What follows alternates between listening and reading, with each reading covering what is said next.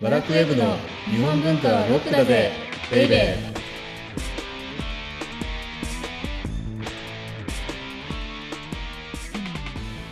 こんにちは。ワラクウェブ編集部スタッフ、先入観に支配された女、サッチーです。ワラクウェブ編集長セバスチャン高木です突然ですがはい。サッチーって朝ごはん食べるあ、一応食べますよ。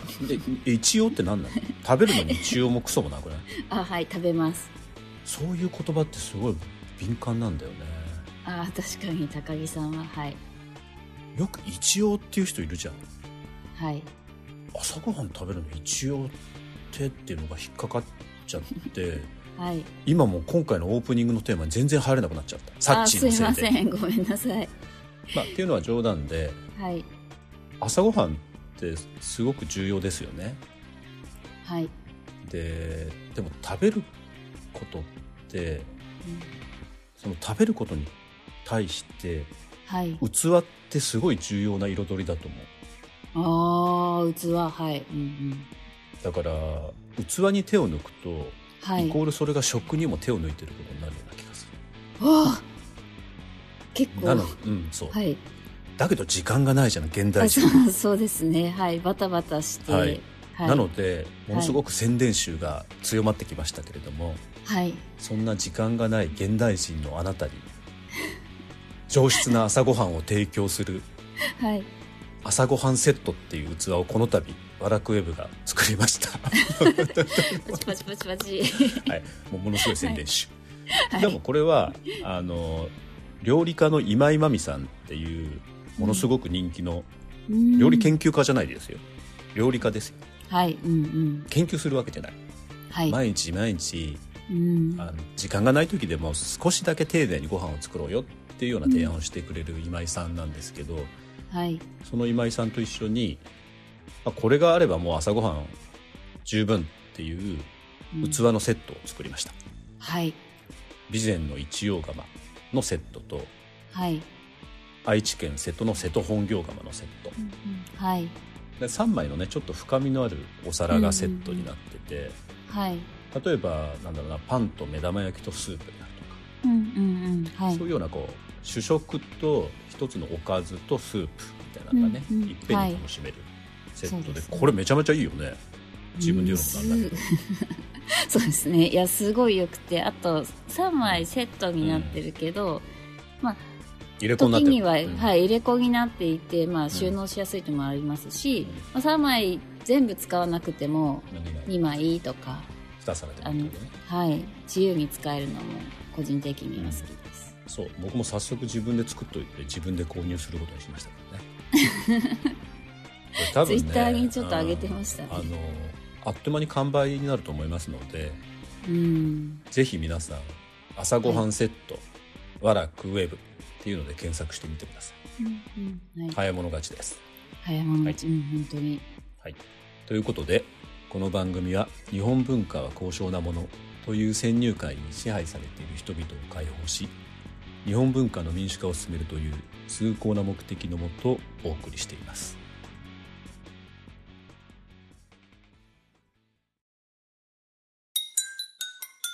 日本文化はロックだぜベイベー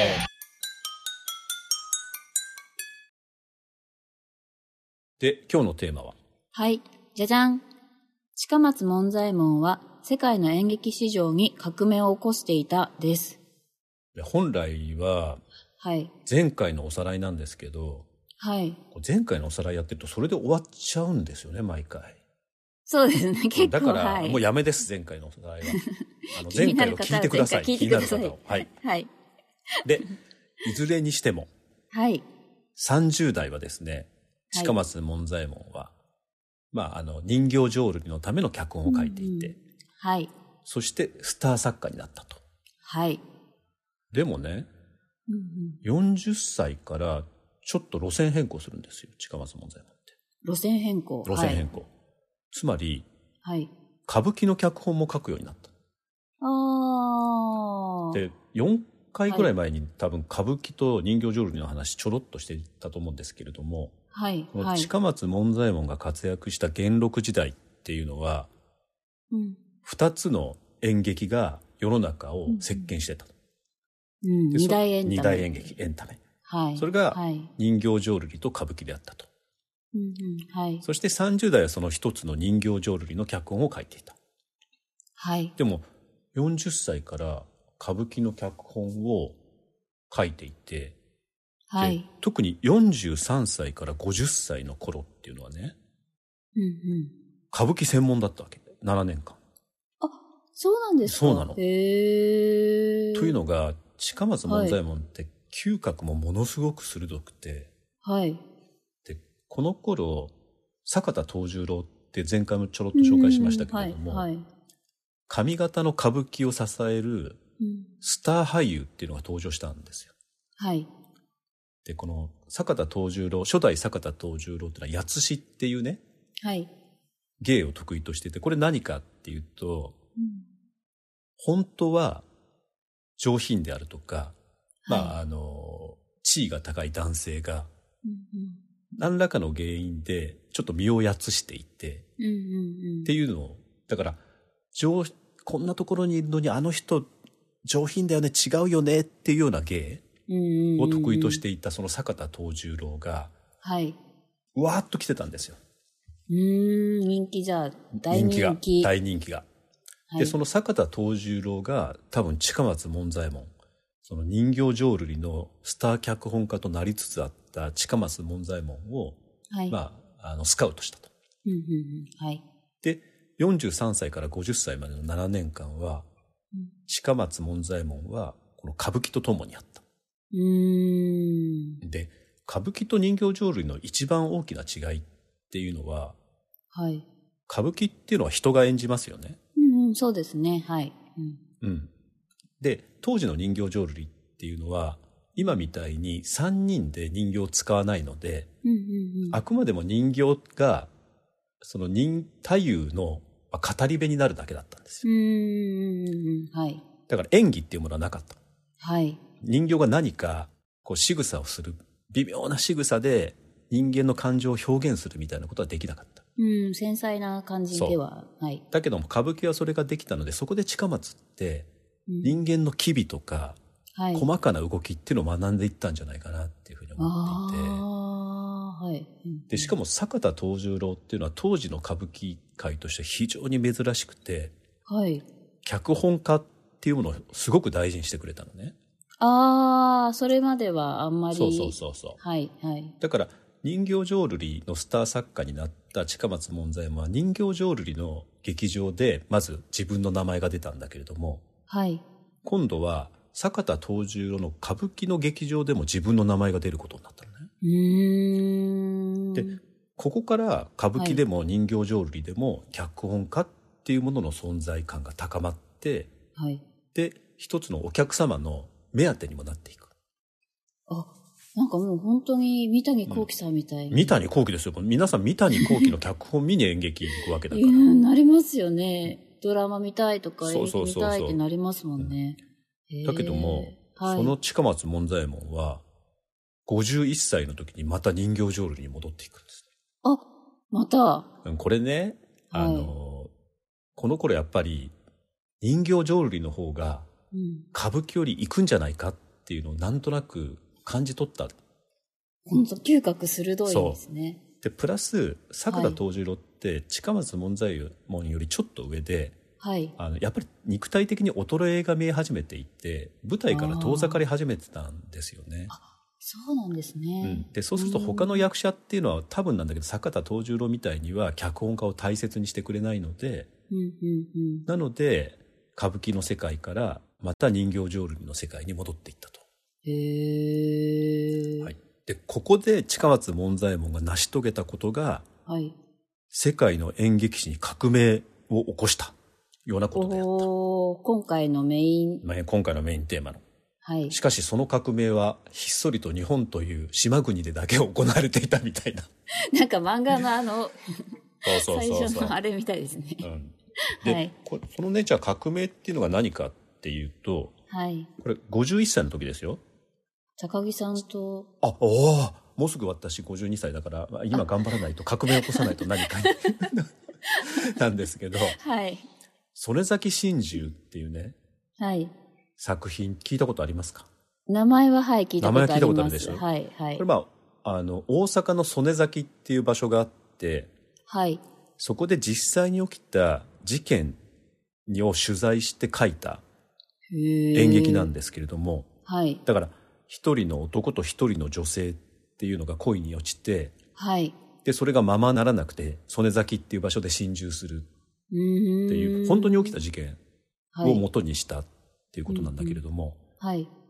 これ本当の事件を元にして脚本を描くっていうこと自体人形浄瑠璃にとっては結果的なことだった。そうなんですね。へえ。でしかもこれがね、はいはいなんで世界的に見てはい。その革命だったかっていうと、はい。これ悲劇ですよね一人の男性と一人の女性がうんそうで心すね中する。うんうん。ただね悲劇っていうのはヨーロッパの演劇にとって悲劇っていうのははい。身分の高い人がするものなんですよ。あ、そうなんですかでだってそうじゃない例えば貴族であるとかねはい。あるいは神話の世界の神々が、ああ、確かに。はいはい。でしょああ、そう言わだれかてみれらばそそのうです辺にね。いる一人のね男と女が、まあ、僕とサッチーが悲劇なんてことはでき ない、権利権利すらないんです悲劇をな起るこすほど。話には上がらないんですね。そうそうそうそうそういうことまさにあだからあー演劇として楽しむのははい。その神々が繰り広げるドラマであってはい。オイディプソーとかねうんうん、そうですよね。あるいは貴族たちが繰り広げるものでうんうん、でその者たちが悲劇に陥るから我々は我々というか観客はそれを楽しむんであってでも曽根崎真珠っていうのはその辺にいる男と女がうん恋に落ちて、うんうんでしかも男はどうしようもなく情けない存在だけれどもはい。そうなんですあの弱いんです弱虫なんです、だけへどーその弱虫でさえ悲劇の主人公になることができるっていうことをこの曽根崎真珠っていうのはうん証明したんですよ。へえ。でこれって当時はのい世界の演劇を見てもこんなことまるっきりない、そうなんですね。だからこそでもはいお客様っていうのは、もしかしたら自分も悲劇の主人公になるかもしれないっていうことでうんうん、この曽根崎真珠の2人に心を寄せたんうんですよ、うん自分のことそを映。うですし出せるでしょぐっうんうんうん、そうですね。だからサッチーだってさ神々のそんなドラマなんてさ 別別世界のものだけど、その辺にいる人たちの悲劇ってそいううのではすね。自分の感情をもろにさ、はいこう出感せ情る移じゃん入しちゃいますね。感情移入そうそうそうそう、はい。ということでねうん。この曽根崎真珠っていうのはめちゃめちゃもう考えられないほど当たってはい。でそれまで竹本さんっていうのははい工業的には非常に苦しい、あ、そうだったんですか苦しかったあらだっらたんだけれどもへ、ーはい全部返済したすごーい。この一作で全部返救世済そう、はい。でさらにははい。近松門左衛門は竹本座の座付きの作家になった専属作家みたい専な属感じですか。作家になったもうーんあのずっ。と近松先生、もうずっと我々の劇場で書いてください、ええ最高の待。遇を受けたはいはい。ということで、はいもうあの50歳以降っていうのは近松門左衛門っていうのはもう人形浄瑠璃の世界うーんしかも竹本座の座付き作家として次々に名作を作っていく、うんうんうん。だけどもそのきっかけになったのがこの51歳の時の曽根崎真珠うーんでこの曽根崎真珠によって世話物っていうものが誕生するんですよ世話物、はい。でそれまでの浄瑠璃の作品っていうものは主に歴史をちゅあーのことを描いたもので、はい。でその歴史ものっていうのは今我々が時代ものっていうふうに呼んでるんですけれどもはい。で今のねあの文楽とか歌舞伎も世話物とか時代物っていうふうなジャンルって使うんですけれどもはい。それっていうのはこの近松門左衛門の曽根崎真珠によってできた言葉なんですよへえ、すごい。だから浄瑠璃の世界でねはい。その出世歌劇よっていう作品によって今までの浄瑠璃を古浄瑠璃っていうものにしちゃったでしょ前回ねはい。でそれがこの曽根崎真珠によって新しい世話物っていうジャンルを作っちゃったうーん。でそれまでの歴史ものは時代ものっていうものに変わったはい。だから近松門左衛門の功績ってすごくて、で、はいちょっと時間が来たのでこれ最後になるんですけれども、はい。この近松門左衛門が人形浄瑠璃に移ることによって、はい。この先50年間、人形浄瑠璃は歌舞伎を圧倒するんです。あ、そんなに、そう。ええだから、は50い年間ですよ。一、人の男、脚本家うが、ん、うん。日本のエンタメっていうのを全く違うものに変えてしまった。すごでもね、歌舞伎もしたたかなの。い。お、何を、じゃあ。ここで何やったかっていうと、はい、はい。近松門左衛門っていうスター脚本家がいなくなって困っちゃったので、うん、うん、うん。近松門左衛門が書く人形浄瑠璃の脚本をそのまま歌舞伎に持ってっちゃっそうなんだ。た。だから今でもあるでしょ ありますね例えでば、も奏で本中心蔵みたいなね、はい。あの、もともとは人形浄瑠璃のために書かれた脚本っていうのを歌舞伎が持っていくっていうのは歌舞伎の上等手段になって、はい。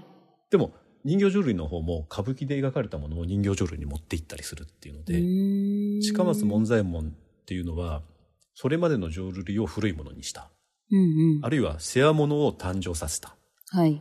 でさらには歌舞伎と文楽っていう二大エンターテインメントを交流のハブになったんだね結果的うーに、ん。それまでは平行路線だったそうのなんですでここからその2つの演劇っていうのははい。まああの盗み盗み合ってこちょっと言葉悪いんだけれどもうんうんうんうんで進化していくっていうことだったんですえよね、ー刺激を与え合う中になったそうんですね。だから今我々は文楽っていう形で人間人形浄瑠璃を見るしうんで歌舞伎も見るでその2つの交流っていうものがここまで日本の演劇っていうのを押し上げてきてるっていうことを考えるとその近松門左衛門の存在っていうのはねあのはいもっともっと重要視されていいんじゃないかなって、うーん、そうですね。少なくとも教科書で名前だけ聞いたことあるな んてサッチーに言わせるような存在じゃないって本当そうですね。いや、すなのごういん。そうはい。なので近松門左衛門は今回ちょっとゆっくりと4回くらいかな、そうですね、4う回ん、にわたっ結て構、そう、はい。紹介をさせていただいたまだまだ本当は紹介することがあるんだけれども、はい。まあ、あのこれをやっていると若干エロネタを期待しているオーディオブックドット JP のあのリスナーの方への期待を裏切ってしまうので、まはあ、いこの辺りで近松門左衛門は終了しようかなと。はい。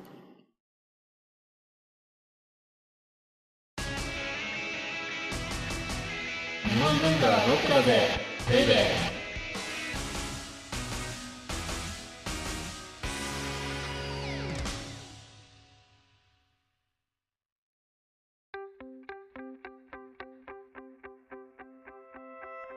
ということで、えー、オーディオブックドット JP をお聞きの皆様には、この後、ワラクウェブのおまけのおまけという特典音声があります。ぜひ、最後まで聞いてください。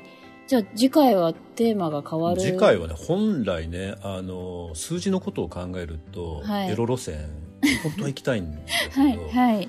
あの元禄の三大作家、うんうんうん三大文学家っていうので井原西鶴と近松門左衛門をやってきてもう一人どうしてもやらなくちゃいけない人がいてはい。でそれ誰かというとうんあの奥の細道お、ね聞いたことあるでしょ場所、場所そう、はい。どうやっても松尾芭蕉のを巡る冒険っていうのをやらなくちゃいけないといううことで。ーんまあ、2回23回になると思うんですけど、はい松尾芭蕉のことをやるのかと。なんか俳句の人みたいなしかイメージないので。そうですね、まあはい。俳句っていう言葉自体が明治時代の言葉なので、はい俳句の人として知られる松尾芭蕉っていうのはどんな人だったのかなっていうのをやってみようかとはい。いうことで、お相手はワラクウェブ編集長セバスチャン高木とワラクウェブ編集部スタッフ、先入観に支配された女、サッチーでした。